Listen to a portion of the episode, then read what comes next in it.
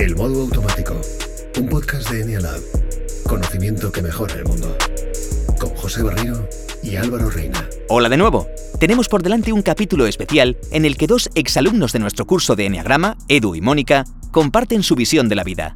Durante su conversación, aprenderemos sobre lo que sucede cuando interactúan los modos 1 y 6 del Enneagrama. La autoexigencia, las dudas o la importancia que damos a lo que hacen y piensan los demás surgirán durante esta charla. Estamos contentos, estamos contentos porque somos uno más en, en la familia. Hoy estamos reuniendo a mucha de la gente que hizo el último curso del modo automático de Enneagrama.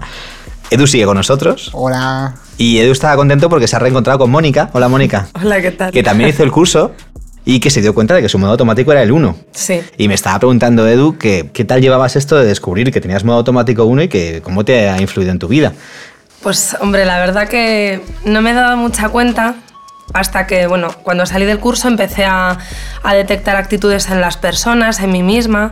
Lo que pasa que me cuesta mucho reconocer cuando otra persona hace algo que, o sea, yo siempre tiendo a, perfeccionar, es verdad. Porque hay, algo en lo que tiene el foco el, modo 1, que es la perfección, que es intentar perfeccionar a los demás y a sí mismo. ¿no? Mejorar Sí, sí. siempre y que las cosas también mejoren. Si siempre veo algo, digo, esto se puede mejorar, esto mm, tengo que reconducirme un poco interiormente porque hay veces que digo, esto no tiene fin, ¿no? ¿Y tú, Edu, cómo ves a, ves a Mónica muy perfeccionista? ¿Se lo notas o...? Sí, siempre está preocupada en conseguir, vamos, la perfección, nunca mejor dicho. Si no, no es nunca suficiente. No, lo que pasa que no, no es la perfección, sino yo creo que es lo que tiene que ser. O sea, creo que es lo habitual. Por ejemplo, eh, ahora mismo estamos así hablando. Creo que lo, lo normal es que nos demos el turno, que, hombre, podemos pisarnos un poco, pero que todo tiene como un orden, ¿no? ¿Tú no lo ves así? Sí, sí, desde luego. Pues cualquiera le dice que no. Claro, eso iba a decir. lo tiene tan claro, ¿verdad? Sí, sí, sí, además que lo dice de manera convincente y, y Claro. seria, aún como por Hay un tema del modo 1 que es que tiene claro cómo tienen que ser las cosas, entonces llega a un sitio y organiza y dice esto se hace así, se reparten los turnos, se habla de esta manera y el resto decimos, bueno, pues adelante. No, pero yo en verdad llego a- he llegado aquí, acato las normas que me decís, o sea, yo estoy a vuestra disposición. Lo que, y a mí me encanta aprender. Lo que pasa que hay veces que siento que los demás no perciben eso. ¿Y no es lo que percibes de nosotros? O sea, que no te hago caso, por ejemplo, o que... O que... Es que ya hemos empezado, ya, ya a me- esto quería yo llegar, que Sí. es a la combinación de Edu y Mónica. ¿eh? Recordamos que Edu se identificó en el curso como un modo 6 que cuestiona todo, que quiere saberlo todo, que quiere más información. Y Mónica se identificó como un modo 1 de me gustan las estructuras claras, me gusta como que las cosas tengan un un sentido y que se hagan como se tienen que hacer. Exacto. Y entonces yo quería hacer este ejercicio de qué ocurre cuando interactúan eh, un modo 6 con un modo 1. Y por eso un poco que la batuta, pues Edu te vaya preguntando el- las curiosidades que le surjan. Vale, Pues- pues, pues pregúntame. Me quedaba así un No, poco... está- estábamos hablando un poco antes de mm, que yo, por ejemplo, ahora cuando estábamos hablando fuera de, de micrófono y demás, pues que yo soy muy vergonzosa porque quiero pues siempre que todo esté correcto, que los demás me perciban de una manera correcta, que piensen que hago las cosas bien, que estoy actuando bien en todo momento, ¿no? Entonces me decía Edu porque estaba diciendo yo, fíjate que yo trabajo con la voz y sin embargo me estaba quedando como, como con la garganta aquí presionada, ¿no? Por decir, no quiero que piensen que, que quiero destacar, que, que parece que estoy en la radio, que parece que estoy en mi trabajo, ¿no? Que me Estabas dedico a eso. intentando sacar menos voz de la que tienes. Sí. Vaya a ser que nosotros pensáramos que tú venías un poco de guay por trabajar con la voz. Algo así. ¿Y Y, cómo- y en cómo- verdad no tengo ningún ¿Y problema. cómo en la ves voz. tú eso, Edu? ¿Que ¿Te llama la atención? Me llama la atención porque dice que es vergonzosa, pero sin embargo se desenvuelve aquí, vamos, como pez en el agua. Entonces yo no veo vergüenza por ningún sitio, vamos. Yo te veo, vamos, enterita y vamos. Claro, lo que pasa es que soy, soy vergonzosa, soy muy extrovertida, pero soy vergonzosa. O sea, no tengo ningún problema con la timidez en muchas cosas, pero la diferencia entre timidez y vergonzoso, ¿no? ¿Tú, tú lo sabrías definir? Que igual, sí, que eres extrovertida, pero que a lo mejor no profundizas en, yo qué sé, en tus sentimientos o tu manera de pensar, o no te gusta dar datos sobre ti, concretos, sobre tu persona. Bueno, en algunas cosas no. Sí, lo, lo has definido en una parte bien. Puede ser que seas alguien extrovertido, pero que todo el rato está controlando, que lo que el otro está percibiendo sea lo que tú quieres que perciba. No quiero que piensen algo que no, que no es que no es con lo que yo me sienta a gusto. Sí, en parte sí. Lo que pasa es que luego, fíjate, curiosamente, tengo mucha empatía por los demás, que me hace gracia porque como estamos hablando en el ENEA tipo 1, ¿no? el que siempre se ve perfecto, cree que lo que hace lo hace bien, yo creo que, que mi forma de ser es la correcta en todo momento muchas veces, ¿no? Y lo que no quiero es incomodar a nadie por mi forma de actuar o, o por algo que digo. Entonces, quiero que todo esté bien, que todo el mundo esté a gusto, que todo el mundo se sienta fenomenal. Me parece correcto. Me parece correcto. Sí, yo quiero, yo quiero tranquilidad, que todo el mundo igual, que esté a gusto y bueno, mientras todo el mundo haga lo que, lo que quiera en cada momento sin hacer daño a nadie, yo por mí ningún problema, vamos. Claro, de Que alguna cada manera. uno haga lo que quiera. De alguna manera en esto que comentabas sale un poco una autoexigencia, un- Sí. como una vocecita que tienes en la cabeza que te dice, Mónica, ten cuidado con cómo te comportas, que tienes que dar todo el rato una apariencia de, de hacer las cosas bien, como tú dices, ¿no? De, perfección. Entonces todo el rato como que te corriges a ti misma. Fíjate, lo que pasa que luego es curioso porque soy súper extrovertida, muy espontánea. Es que luego hay veces que digo, yo no entiendo, o sea, no me veo del todo así porque soy bastante natural y, y aunque quiero mantener las formas, soy como bastante natural. Y lo que decía antes Edu, le estaba preguntando también, o me estaba, estamos hablando fuera de, de antes de la charla, pues que muchas de las veces que, que estoy con personas, pues eso, hay veces no quiero que me malinterpreten. Ese, ese es el tema. Sí, te preocupa lo que Me los demás sí, puedan pensar. Sí, sí. Por eso precisamente, porque como mi trabajo es ese, pero es mi forma de ser, o sea, mi trabajo es una prolongación de mi forma de ser, de mi forma de expresarme. Pero no quiero que los demás me perciban como alguien que, que soy orgullosa, que tengo falta de humildad. O, o sí, que me juzguen, ¿no? Que, que piensen cosas que no son correctas porque yo quiero ser buena persona y quiero estar con, con todo el mundo bien, que todo el mundo se sienta a gusto. Eh, mirar los detalles. Por ejemplo, si tú ahora mismo estás aquí, que estés bien, que estés dirigiendo el, el podcast bien. Quiero que todo esté correcto. Vale, tú no te preocupes, sé que yo estoy muy a gusto. Claro, ves, yo lo estaba pensando. ¿Cómo estará? Estará a gusto, esté a gusto. te ¿Estará bien? confirmo. ¿Tú estás a gusto, Edu? Yo estoy estupendo. Tú eso no te lo planteas. No, porque, no sé, me planteo, no a lo mejor individualizo en una persona, sino en general. Por ejemplo, que la habitación, pues eso, esté luminosa, que esté en un sitio cómodo, que pienso en global, no pienso individual. Yo, si me dices que estás a gusto, pues ya me quedo más tranquilo. Aquí estarían entrando los focos en, en acción, si os dais cuenta, Claro. ¿no? Que eh, Edu se fija más en el foco de la conservación, en, en los detalles, en la iluminación, y tú has repetido varias veces eh, la palabra personas. Tú en el conjunto de la gente, en cómo se interaccionan unos con otros, cómo se sienten, qué dinámicas de grupo hay, que sería el foco de la navegación. Y aquí se están viendo eh, claramente qué es lo primero en lo que, en lo que os fijáis cada uno. Tú, por ejemplo, cuando entras en un sitio, ahora mismo, imagínate que está esta sala llena de gente. ¿Qué es lo que te preocupa? ¿A mí qué es lo que me preocupa? Bueno, ver el espacio que hay, si cabemos todos, si estamos todos a gusto, si, no sé, si hay suficiente luz, si tenemos frío, calor, tenéis sed, yo qué sé, cualquier cosita que se pueda hacer y que pueda hacer ameno la tarde. Ese es clarísimamente el foco de la conservación. Qué curioso. Y para ti, ¿qué es lo más importante? Claro, es que yo no he pensado en nada de lo que tú has dicho. Yo sería eh, con qué personas voy a interactuar, qué es lo que me voy a encontrar, cómo me miran, cómo voy a hablar delante de ellas y qué van a pensar de lo que yo exprese. Claro. Ahí estás hablando de otros dos focos que son la navegación y la transmisión. Y decías, no me he fijado en nada de lo que dice Edu, que sería tu foco ciego, que es la conservación. Claro, sí, sí, total. Claro, es ahí, ahí funciona súper bien. Ya no solo los tipos, ya no solamente los modos automáticos, el 6 y el 1, sino lo importante que son los focos. Sí, sin embargo, yo a Edu le veo bastante detallista, o sea que nos hemos visto dos veces y sí que, que le veo que enseguida cuando, cuando he entrado, qué tal, cómo te encuentras, eh, qué tal, o sea, no sé, que sí que se preocupa también por los detalles. ¿Tú te preocupas de Sí, claro. cómo interactúas tú con una persona? Aparte de que cuando entras en un sitio ves el espacio, la luz y demás, cuando estás con, con amigos, Sí, yo siempre, o sea, lo primero, pues eso, como estás, educación, una sonrisa, no cuesta nada. Ser amable, sobre todo si hay alguien nuevo, pues intentar integrarle, en fin, no, no cuesta nada. Es otra parte más. la verdad que es interesante, ¿no? Yo también eso. ¿Tú crees que eres una persona que tiene empatía? ¿Te consideras Yo creo empático? que sí. Sí, sí, sí. Otra cosa a lo mejor no, pero esto sí, yo creo que sí. Empático sí que soy. ¿Qué es la empatía para, para vosotros? Hombre, para mí es ponerse en el lugar de los demás. O sea, ser capaz de, de ponerte en la piel del otro y cuando tú haces algo que, que la otra persona se sienta bien. ¿Tú lo ves igual? Igual. Sí, sí. ¿Ayuda el, el- el conocer el enneagrama y conocer los diferentes tipos para ser más empático, creéis? Sí, yo creo que sí.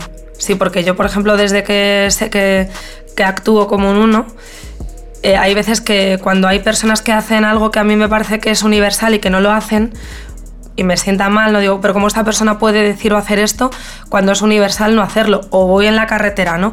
Y alguien se salta una norma y digo, pero ¿cómo puede hacer eso si está jugándose su vida? Pues intento entender, bueno, pues no se ha dado cuenta o que haga lo que quiera porque es su propia responsabilidad. Intento ser más consciente desde que he hecho el curso, sí. Antes has dicho una cosa fuera de la radio que has dicho, eh, pretendo gustar a todo el mundo y eso es imposible. Entonces yo creo que sin quitar ni un ápice de lo que tú eres, eres capaz de entender que hay cosas que son imposibles. Eh, cuando te des cuenta de eso a la hora de actuar, pues serás mucho más feliz porque te ahorra sufrimiento, porque yo veo en todo esto que sufres mucho porque quieres agradar a todo el mundo, porque quieres darte cuenta de todo, quieres estar pendiente de los detalles. Es imposible porque como nadie es perfecto, aunque tú busques la perfección, que está muy bien, eh, creo que en cuanto tú sepas un poco dominar eso o aceptar los mínimos errores, tanto tuyos como los demás, pues mucho mejor para ti. Me sorprende sabiendo que son seis, con lo que dudan los seis, ¿no? Hoy o sea, que tenga todo tan claro. Hoy Edu está muy centrado. Viene muy centradito porque eh, viene de tomar una gran decisión en su vida, eso le da mucha libertad, mucha paz y entonces esto es lo que ocurre cuando, cuando un 6 se centra, cuando el, cuando el modo 6 coge la energía del 9 y como le ves está súper tranquilo. O sea, una persona 6 es capaz de hacer ese viaje, claro. Le cuesta, un, le cuesta muchísimo, pero llega un momento que toma una gran decisión, se da cuenta de que no pasa nada y, y le relaja la energía del 9. Lo que pasa que ves, eso que está diciendo, yo vengo, sin embargo, de un atascazo de dos horas. Tú vienes de, Un, entorno que te ha removido. Claro, entonces yo venía bien. Entonces vengo pensando, van a pensar que llego tarde, que soy impuntual, cuando ha habido encima aquí cerca de donde estamos hay un evento especial y entonces vengo pensando, ¿qué pensarán? No sé qué. Entonces, claro, uno se descentra por eso. Totalmente. Seguramente si me haces esta, si tenemos esta conversación dentro de dos horas, soy otra persona o en una mañana de sábado en la que me he levantado y no he trabajado, ¿no? Que también yo creo que influye muchas veces los momentos en los que tienes conversaciones de tu vida, ¿no? ¿Qué te parece lo que, lo que te ha dicho Edu? De que preocupándote tanto lo que los demás podamos pensar de ti, él intuye que sufres mucho. Sí, es cierto. Es cierto que sufro, lo que pasa que creo que, que no es fácil controlar todo, ¿no? O sea, muchas veces intentas controlar las cosas o las intento controlar y a veces se te descontrolan. Es cierto, estoy de acuerdo y creo que soy bastante capaz de, aceptar cuando me dicen algo. No sé mm, tú cómo ves el eneatipo 1, si es verdad que, porque yo he leído que normalmente no aceptan lo que los demás les dicen, pero yo creo que soy bastante capaz porque estoy haciendo un ejercicio de introspección bastante fuerte. O sea, me, me gusta mucho cómo me ven los demás para mejorar. Me encanta el final de para mejorar. De hecho, creo que es lo normal y lo que todo el mundo debería hacer, pero sí que es cierto que sufriría menos si aceptara más cosas o fuera capaz de verlo con la serenidad con la que lo está viendo Edu. A mí de verdad me sorprende. Hoy te está dejando loca lo, tranquilo que está Edu. Sí, sí. Es que yo conocí a Edu en un día en el que todo lo cuestionaba, se planteaba absolutamente todo, estabas eh, totalmente absorto, bueno, estabas mm, fascinado por el curso. Yo creo que además ni te lo creías al principio, ¿no? ¿A ti te, resulta, te ha resultado efectivo? Sí, porque además me he dado cuenta y yo creo que sobre todo me ha ayudado a, pues, a tomar la decisión que he tomado y por lo menos a estar a gusto y convencido de lo que, de lo que he hecho ha sido para mejorar. Entonces me quedo con eso. Punto. Pero para mejorar, ¿ves? Yo también pienso que tengo que mejorar. Mm. Cuando has dicho para mejorar, ¿en qué aspecto? no como persona, sino avanzar, sí, sí, como persona, es que al final es una decisión que incumbe tanto la personalidad como el futuro laboral, como todo, como el cambio de vida en general, porque tú piensas que yo estaba ahí arriba eh, completamente en otras condiciones que no tienen nada que ver. También es verdad, no te lo niego, que en el momento de tomar la decisión llegué a, pensar que estaba como retrocediendo dos pasos atrás.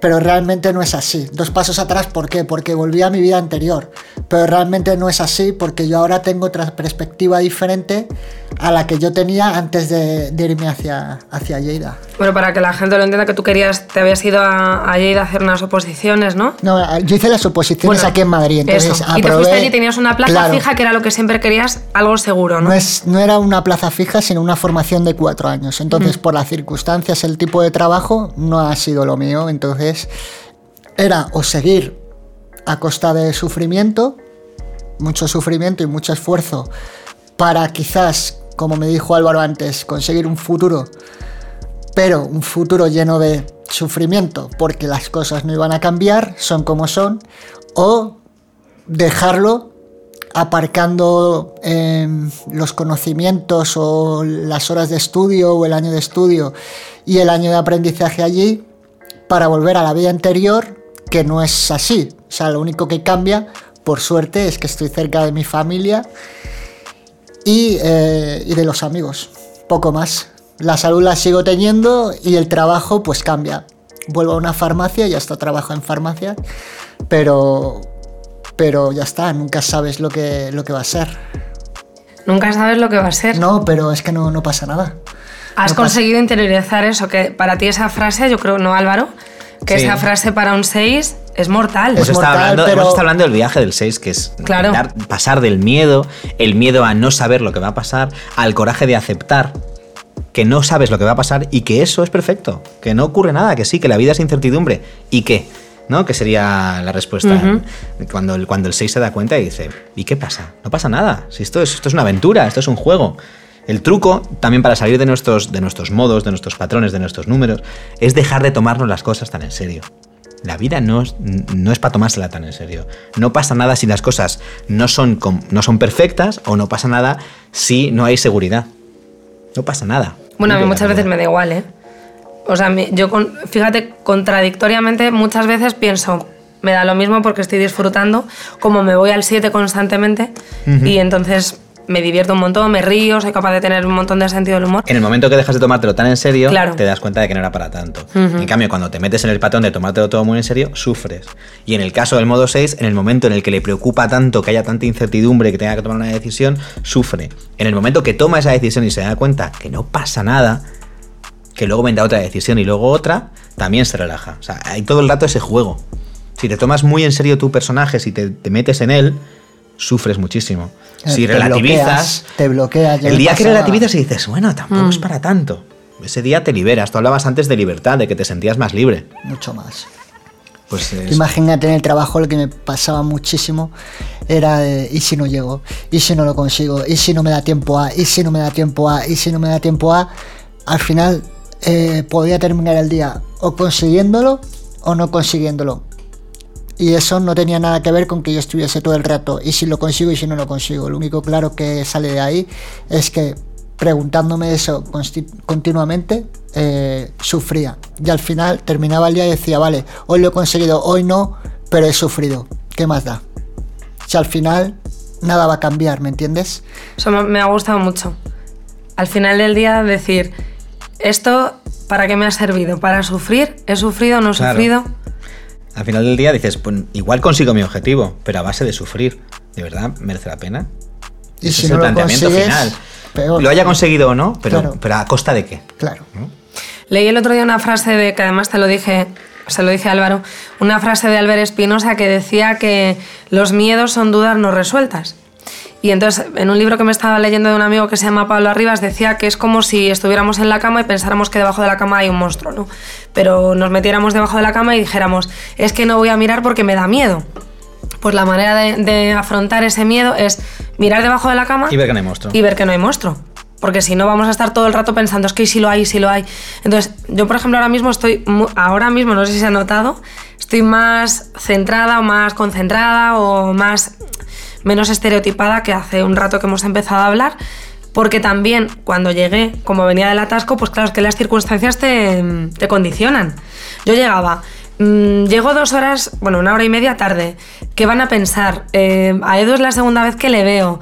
Eh, ¿Quién va a estar? ¿Cómo vamos a hacerlo? Entonces, en mi cabeza había ese tipo de dudas que se resuelven ahora, en la conversación. Cuando yo ya veo que, que todo fluye, como cuando metes un, un tren en un carril, en un rail, pues como que todo va rodado. Y ahora mismo estoy ya, ahora soy yo, ahora estoy a gusto.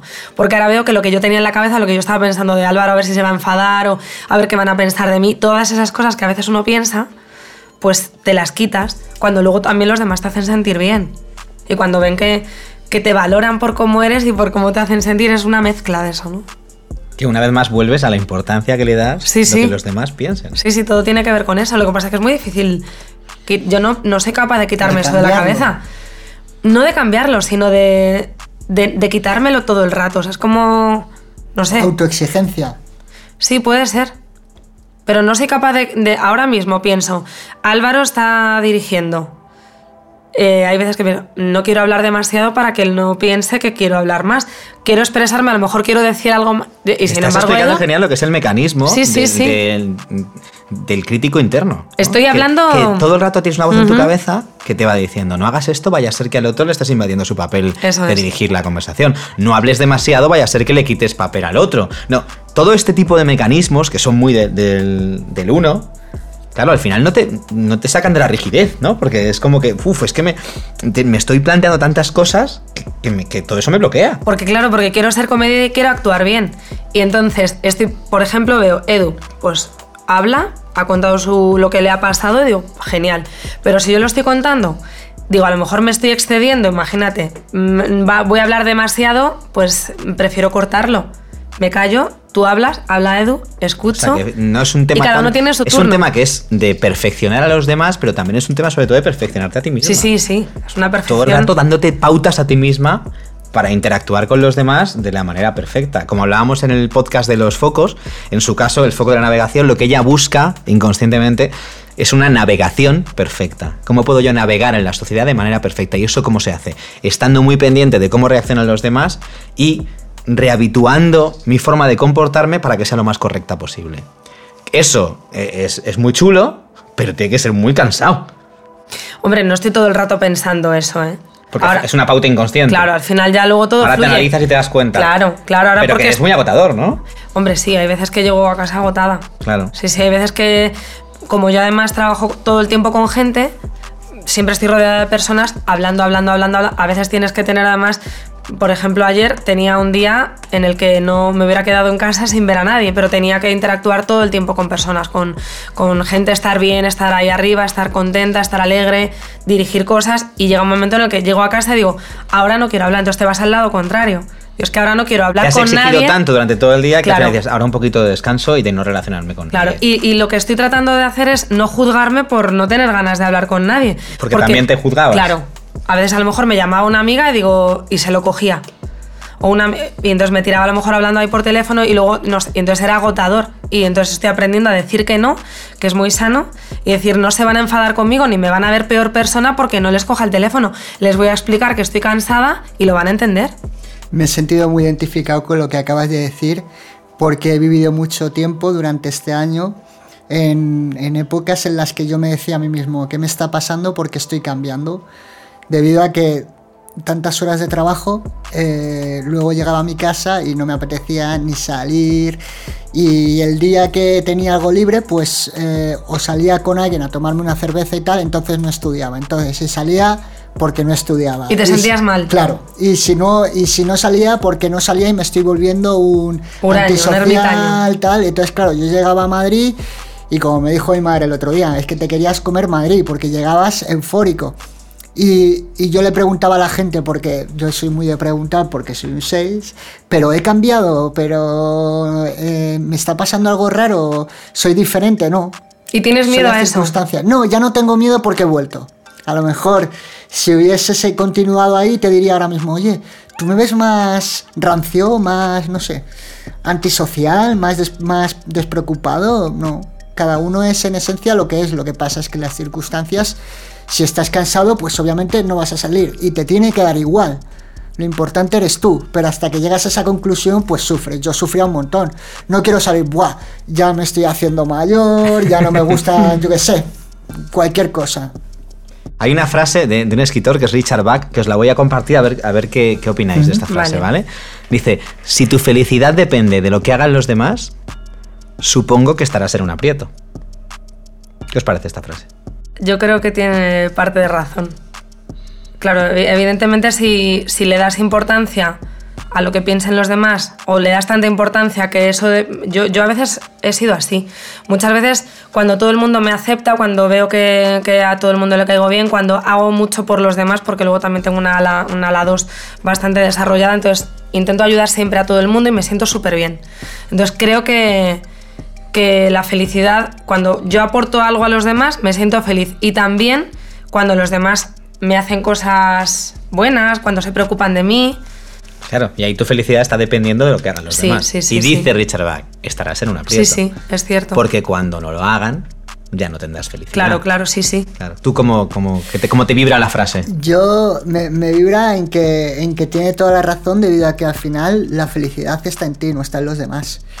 O sea, la felicidad depende exclusivamente de ti porque tú no controlas al resto de la gente. Sí, Ya sí, yo estoy de acuerdo, pero a veces no lo dominas. No, no, es que no lo dominas. Claro, eh, eh, todos estamos de acuerdo, yo creo, con, este, con esta búsqueda que estamos haciendo de, de mejorar, de inteligencia emocional y todo esto. Creo que todos estamos de acuerdo en que el foco está en nosotros, no en los demás. Pero es muy difícil que lo de los demás no te afecte a la hora de tú estar feliz.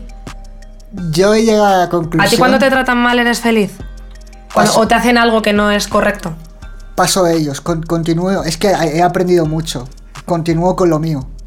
Que le den a los demás, hablando mal y pronto. Que le den a los demás. Uf, a mí eso no. Que Sí, le sí, den a los demás. Que le den a los demás, porque al final, si tú ¿Y eso haces es tener algo. por- empatía? Sí, si tú haces algo por los demás, es porque realmente tú eres el empático. Es decir, si a mí me sale hacer algo por ti, es porque de alguna manera tú te lo has ganado o yo quiero que tú te lo ganes. Punto y pelota. Y no Si puede tú- ser porque sí.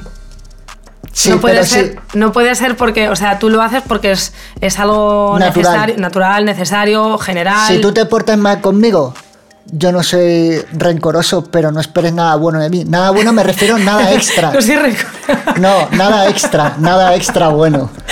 No te... Me he No sé, mal, pero sí, sí. No, no, lo has dicho, pero Me yo creo que te ha, salido, te ha salido del corazón. Yo no soy rencoroso, pero no esperes nada bueno de mí. Exactamente. Nada bueno en el sentido de no esperes eh, un gesto amable por mi parte, no. Ni voy a ser O grosero. sea, que la hace la paga para ti. No, no, estoy diciendo que si tú me haces algo malo a mí, no esperes que yo haga nada bueno por ti. No vas a- no vas voy a ir en contra. No, no, no, no voy a ir en contra de ti ni nada, pero lo justo y necesario. No me voy a eh, meter en tu vida ni Sí, me voy a implicar. apuntas. Sí, Lo- O sea, le tienes a esa Claro, persona claro, fichado fichada y sí, dices. fichado en plan. eh, Que no me haga más daño. No, no, fuera, tú fuera de mi vida. Es que me he dado cuenta. y es si que, te pide perdón y, y pues perfecto, reacciona, perfecto. ¿Por qué no? le readmites, por decirlo Sí, así. no es que le readmita, es que todos nos podemos confundir. Igual Mm. yo tengo un mal día, te respondo mal a ti y me dices, mira qué borde. Y yo me doy cuenta. Entonces te digo, oye, perdóname, que ayer fui borde y demás. Y yo creo que todo vuelve a su cauce. Pero si hay gente que de por sí no es empática, que se porta mal o que solamente busca su propio éxito a costa de pisar a los demás, pues esa gente directamente, al principio, como sé, ya te digo, yo llegaba igual como tú. Quiero agradar a todo el mundo, quiero tener mil amigos, quiero que todos mis compañeros me acepten como soy, quiero tener éxito en todos los ámbitos. Es imposible. Entonces, lo único que puedes hacer para ser mejor es tú a lo tuyo, solamente tú solamente tú para ti mismo, para ¿Y eso no es contigo mismo. No, no. Eres tú para, da- para poder dar un servicio a los demás, tienes que ser tú mejor. Y a partir de ahí, una vez tú te retroalimentes de manera positiva, ya podrás dar el servicio que necesitan los demás. No, no si sé. por el camino hay gente que por lo que sea tienes muy buena vibración, buena amistad tal, pues perfecto. Y entonces te saldrán las cosas de manera espontánea, sin ningún esfuerzo, porque eres empático. Pero si hay alguien que te va pisando por el camino, que te hace la vida imposible, que es borde, que te enseña las cosas pensando que tú te lo sabes desde que ha nacido, sin tener en cuenta que eres el primerizo que llevas tres meses allí, que el catalán no lo entiendes, pues es su problema, no el mío. Porque tú bastantes problemas tienes a lo largo del día y bastantes cosas tienes que sacar adelante, como para estar pendiente de los demás. Así que lo mejor es dedicarte a ti mismo y una vez lo consigas, ya dar el servicio a los demás. Brutal. ¿Cómo puedo estar tan de acuerdo en lo que ha dicho si somos de personalidades diferentes? Porque estoy de acuerdo en todo lo que ha dicho, me ha parecido que lo ha expresado más. Bueno, habéis coincidido en una cosa. Maravillosamente. Habéis, habéis partido de algo, de una premisa eh, que para los dos es cierta, que es que los demás pueden hacerte algo malo. Es decir, los dos habéis coincidido. Cuando habéis, la premisa es cuando alguien te hace algo malo. A partir de ahí, los dos habéis puesto en una posición de alguien me ha hecho algo y yo me defiendo. Y la pregunta era, ¿cómo me defiendo? Tú decías, ¿cómo te defiendes? Entonces él dice, pues dejo de otorgarle importancia a esta persona y que no espere nada de mí. Y te lo ha justificado. Entonces tú has puesto tus dudas de uno diciendo, pero es que eso no es ser egoísta, eso no es ser rencoroso, cuando él con sus argumentos te ha desmontado el rencor y te ha desmontado, eh, has dicho, vale, entonces puedo sentirme bien haciendo Sí, esto, sí, me puedo sentir buena persona, entonces compro tu argumento. Y me parece justo, además. Y además me parece justo. Lo que ocurre es que desde mi punto de vista exterior partís de una premisa que es una ilusión, que es una fantasía, que es que alguien puede hacerte algo. Nadie puede hacerte nada más allá de lo físico. La única manera de que alguien te haga daño es que te golpee. El resto es que alguien te cuente algo, se comporte contigo de determinada manera y tú interpretes que eso, lo eso te ha hecho daño. Entonces te metes en una ficción, agarras tu rencor y dices, pues no te hablo más. O dices, no quiero saber nada de ti. Y te estás, en teoría, vengando de ese comportamiento, cuando en realidad está en tu cabeza porque tú no sabes la intención de la otra persona cuando se ha comportado así contigo. Claro, pero es que hay cosas que, lo que yo decía antes, apelando a la universalidad de, de los actos, si una persona viene de repente dándome voces desde por la mañana, como dice Edu, sin que uno se lo merezca y gratuitamente, porque tengo, desde luego no tenemos que aguantar a veces que otros vengan con... Cada uno tiene sus, propios, eh, sus propias luchas internas, ¿no? Y el que otros vengan con las suyas y te las eh, focalicen a ti o te las echen a ti, Pero me nunca te las parece echan a ti. injusto. Eres tú el que coges Claro, los claro. comportamientos de los demás y los utilizas para hacerte daño tú. Pe- claro, Yo- lo, que yo ahí- argu- lo que yo argumento es, ¿qué ventaja sacas de interpretar que alguien te ha hecho daño? ¿Qué ventaja sacas de cambiar tu forma de comportarte para vengarte de otra persona o para devolvérsela? No sacas para no sufrir. No sacas ninguna ventaja porque eso solo es sufrimiento. Ahora, si tú aprendes a aceptar todas y cada una de las cosas que suceden, entonces sí abandonas el sufrimiento. Es decir, si a mí alguien me, me dice determinada cosa y yo no, lo, no interpreto que me ha hecho daño, no interpreto que me ha hecho nada, no utilizo ese estímulo para sufrir, con lo cual puedo seguir con mi vida sin sufrir por pensando que los demás son los que me hacen daño. Pero es que entonces. Pero eres- ese es mi punto de vista. Claro, entonces eres como que el- una que de- el que No, los no, demás no. te hagan daño Mira, es una ficción. Te voy, a, te voy a poner un ejemplo muy claro. Es que si no, no tienes sangre, si, no, si nunca te afecta. Es verdad, si te lo compro, pero lo, lo difícil es llevarlo a la práctica. Yo estoy hablando, o sea, estoy trasladando todo lo que uno siente a veces o los pensamientos. Estoy pensando en alto, ¿no? En esta Claro, conversación. Pero el que tú hagas eso, lo que te genera es sufrimiento. Sí, sí, es La otra persona se va después de la interacción, igual ni se ha dado cuenta de que cómo te lo has tomado tú, y tú te quedas con la otra persona en tu cabeza dándole vueltas y haciéndote daño con lo que te ha dicho. Pero si tú le dices a esa persona, mira, me ha hecho daño esto que has hecho, y no lo entiende, y se lo dices, se lo expones, y sigue haciendo lo mismo, entonces es que ya lo hace a mala uva.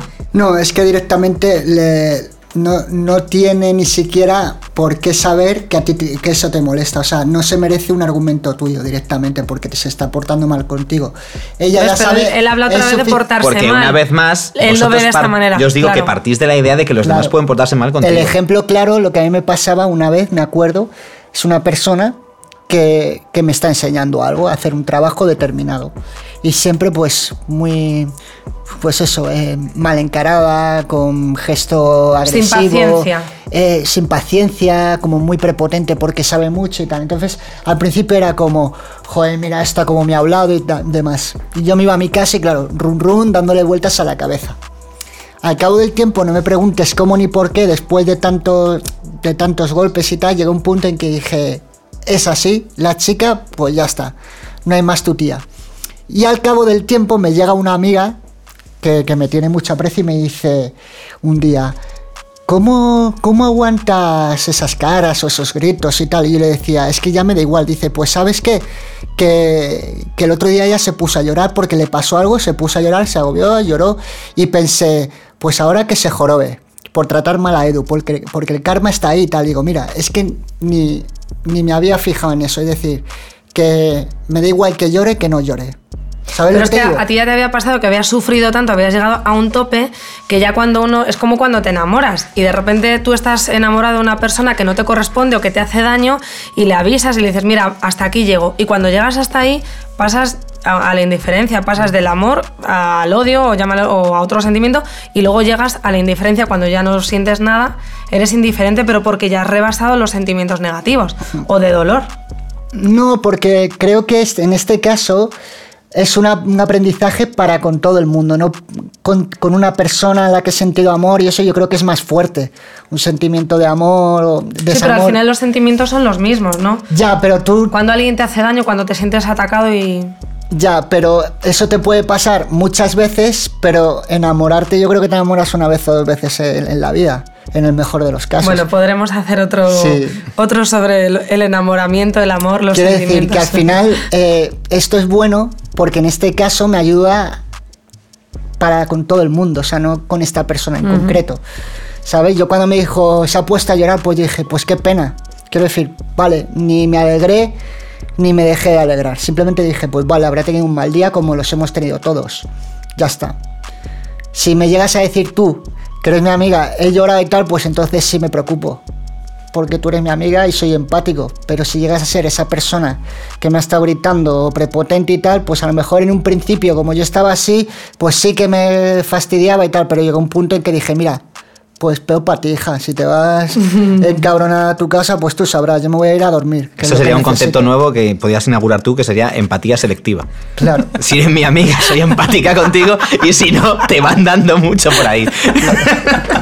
que, es, que es un concepto que yo creo que vamos a anotar en el, en el cuaderno de bitácora. Oye, después de esta conversación en la que a- habéis empezado interesándose el uno por el otro después de haber pasado por el curso de Enneagrama y que habéis acabado hasta hablando de vuestra reacción cuando los demás interpretáis que hacen cosas mal, yo os propondría para otro encuentro más- adelante y ahora os diría para, para cerrar esto, después de haber tenido esta conversación, eh, ¿Qué palabra le viene a la mente a cada, a cada uno de, de vosotros para definirla al otro? Yo creo que eh, una persona serena, con paz, tranquilo. ¿Y a ti, Edu? Yo diría que eres, o sea, me das muchísima energía. Así. muchísima energía, además positiva. Con esa, no sé, con esa fuerza que tienes y esa sonrisa, no sé. Yo creo que puedes conseguir todos los objetivos que te planees, o sea, que no, no vas a tener problemas en la vida. Con menos sufrimiento te iría mejor.